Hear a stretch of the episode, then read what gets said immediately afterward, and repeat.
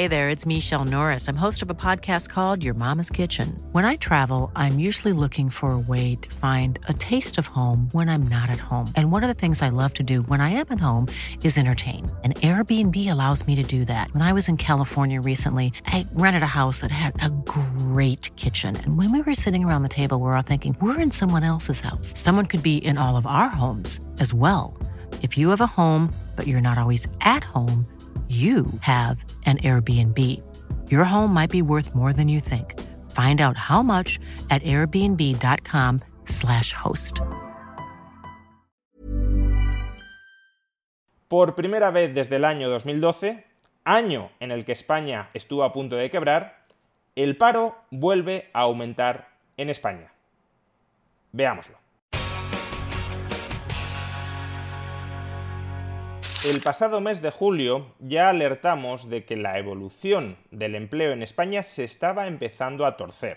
Por tanto, los malos datos de empleo del mes de julio no son algo meramente estacional o meramente estadístico, sino que reflejan un deterioro más profundo de la economía real. La misma economía real, que estaba creciendo a muy altas tasas, en parte por el efecto rebote del hundimiento histórico de la pandemia, en parte por el altísimo déficit público, en parte por los fondos europeos, en parte también porque durante algunos meses las expectativas eran bollantes, esa misma economía que estaba creciendo tanto y que estaba creando tanto empleo gracias a ese crecimiento elevado, ahora, conforme se van deteriorando los fundamentales, o más bien, conforme emergen los problemas subyacentes que ya existían en la economía española cuando estaba creciendo tanto y creando tanto empleo, ahora que emergen esos problemas,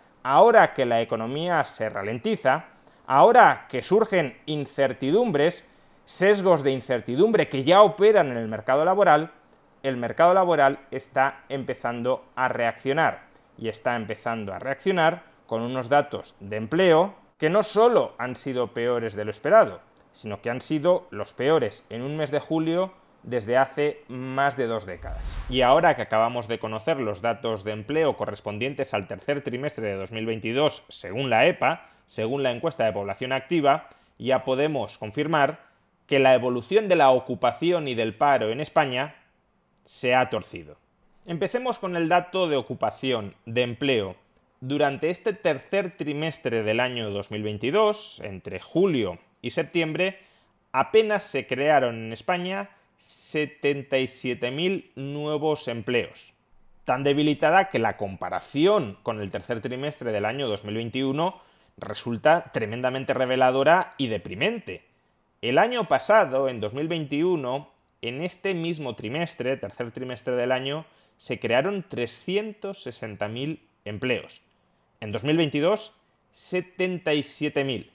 Y uno podrá decir, bueno, pero es que el dato de 2021 estaba muy inflado por el rebote post-pandemia, lo cual en gran medida es cierto, aunque cuando el gobierno presentaba estos datos nos decía que estaban inflados por el rebote post-pandemia se colgaban las medallas diciendo fijaos en qué buen estado se halla la economía española y cuánto empleo nuevo está creando. No nos decían, bueno, descontemos de esta extraordinaria creación de empleo muchos puestos de trabajo que únicamente consisten en recuperar lo que ya teníamos antes de la pandemia. Pero bueno, guerras propagandísticas al margen, es cierto que en el año 2021, en el tercer trimestre de 2021, se crearon más empleos de los habituales pero es que los habituales no son 77.000 empleos.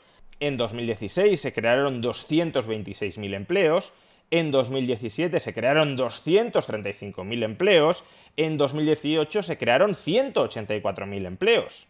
Hemos de retroceder al año 2019, que ahora no nos acordaremos, pero es que en el año 2019, dentro de las economías desarrolladas, entre ellas España, sonaban tambores de recesión. Pues bien, habría que retroceder hasta el año 2019 para encontrar un dato de empleo, de creación de empleo en el tercer trimestre del año, tan malo como el de ahora. Porque en el año 2019 apenas se crearon en el tercer trimestre del año 69.000 empleos. Aparentemente una cifra peor que la de este tercer trimestre de 2022. Pero en realidad es peor la de este año que la de 2019. ¿Y por qué? Porque la cifra de creación de empleo en el tercer trimestre de este año está mucho más maquillada por la creación de empleo público que en el tercer trimestre de 2019. La creación de empleo privado entre julio y septiembre de este año 2022 apenas alcanza la cifra de 25.000 personas, cuando en el año 2019 fue de 35.000. Y en 2016 creó 217.000, en 2017 177.000 o en 2018 134.000. Frente a estas cifras habituales, normales de creación de empleo privado en el tercer trimestre del año, ahora mismo solo 25.000 empleos. No solo eso, si en lugar de fijarnos en la cantidad de personas que han encontrado empleo en este trimestre, nos fijamos en la cantidad de horas que se han trabajado en el sector privado en este trimestre, comprobaremos que hay una muy importante ralentización de la actividad en el mercado laboral de España. If you thought the only way to get a more defined jawline with natural looking results was through surgery, think again. Juvederm Volux XC is a non surgical injectable gel filler that improves moderate to severe loss of jawline definition and can help you achieve natural looking results with little downtime. Even better, this improved definition lasts up to one year with optimal treatment. No maintenance required. Improve jawline definition for a smooth, sculpted look with Juvederm Volux XC. For important safety information and to find a licensed specialist, visit juvederm.com. That's J U V E D E R M.com. Not for people with severe allergic reactions, allergies to lidocaine, or the proteins used in Juvederm. Common side effects include injection site redness, swelling, pain, tenderness, firmness, lumps, bumps, bruising, discoloration, or itching. There's a risk of unintentional injection into a blood vessel, which can cause vision abnormalities, blindness, stroke, temporary scabs, or scarring. Talk to a licensed specialist to find out if it's right for you. Hiring for your small business? If you're not looking for professionals on LinkedIn, you're looking in the wrong place. That's like looking for your car keys in a fish tank. LinkedIn helps you hire professionals you can't find anywhere else, even those who aren't actively searching for a new job but might be open to the perfect role. In a given month, over 70% of LinkedIn users don't even visit other leading job sites. So start looking in the right place. With LinkedIn, you can hire professionals like a professional. Post your free job on linkedin.com slash people today. Hey, Dave. Yeah, Randy. Since we founded Bombus, we've always said our socks, underwear, and T-shirts are super soft. Any new ideas? Maybe sublimely soft. Or disgustingly cozy. Wait, what? I got it. Bombus. Absurdly comfortable essentials for yourself and for those facing homelessness. Because one purchased equals one donated. Wow, did we just write an ad? Yes. Bombas. Big comfort for everyone. Go to bombas.com slash ACAST and use code ACAST for 20% off your first purchase. En el tercer trimestre de cualquier año, siempre suele reducirse el número de horas trabajadas frente al segundo trimestre. ¿Por qué? Pues porque las vacaciones suelen caer en julio o en agosto y por tanto en ese periodo del año siempre se trabaja menos que en el segundo trimestre de ese mismo año. Sin embargo, la caída que se ha experimentado este tercer trimestre del año en el número de horas trabajadas en el sector privado en España es la más acusada desde el año 2011 desde que España estaba a punto de quebrar. Ni siquiera en los recesivos años 2012 y 2013 se destruyeron, se perdieron, se dejaron de trabajar tantas horas en el sector privado en el tercer trimestre del año frente al segundo trimestre del año como en este año 2022. En particular, lo normal, lo habitual, es que en el tercer trimestre del año se trabajen entre 35 millones y 40 millones de horas menos que en el segundo trimestre del año.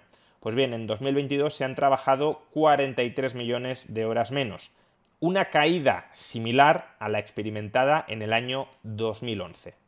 Y esto, claro, ha tenido también su reflejo en las cifras de parados, de desempleados. Si la creación de empleo ha sido mucho más débil de lo habitual, a poca nueva gente que haya querido encontrar empleo en el mercado laboral, el número de parados necesariamente se ha tenido que incrementar. Y así ha sucedido. Por primera vez, si exceptuamos por motivos obvios el año 2020, por primera vez desde el año 2012, año de recesión económica, año en el que España estaba al borde de la bancarrota, recordemos que en julio del año 2012 fue cuando tuvo que salir Mario Draghi a rescatar el euro, a rescatar a España, diciendo que haría todo lo necesario para salvar el euro y que sería necesario, fue a partir de ese momento cuando la prima de riesgo de España, que estaba abocando a la bancarrota al Estado, empezó a moderarse. Pues bien, desde ese año no había aumentado el paro en España en un tercer trimestre. 60.000 parados más en términos intertrimestrales. En 2012 fueron 90.000, pero España, repito, estaba a punto de quebrar. Todo esto, en definitiva, pone de manifiesto que la coyuntura económica de España se está empezando a torcer. De hecho, hoy mismo el Instituto Nacional de Estadística ha confirmado que la economía española apenas creció un 0,2% durante el tercer trimestre de este año. Un dato que deja a España al borde del estancamiento en lo relativo a su actividad productiva. De modo que es perfectamente coherente que el mercado laboral no haya creado prácticamente ningún empleo en el tercer trimestre del año, habida cuenta de que la economía se paralizó prácticamente en su totalidad durante ese tercer trimestre del año. De ahí que, como decíamos, el panorama económico se está empezando a torcer. Se está empezando a torcer porque la economía mundial estaba sobrecalentada y ahora los bancos centrales la están enfriando con subidas de tipos de interés. Pero precisamente por eso mismo, los buenos datos de empleo que hemos tenido hasta el momento, dentro de un contexto de economía mundial sobrecalentada, tampoco eran mérito de este gobierno. Y claro, si el gobierno se colgaba las medallas por la creación de empleo, ahora debería quitárselas por la destrucción de empleo. Pero no esperen que vaya a ser esto lo que suceda. Si este ritmo de ralentización profunda del mercado laboral español continúa en los próximos trimestres, no duden ni por un momento de que la propaganda oficialista se pondrá en marcha para exculpar a este gobierno de los malos datos del mercado laboral. La misma propaganda oficialista que hace unos trimestres le atribuía casi en exclusiva a este gobierno las bondades de estos mismos datos.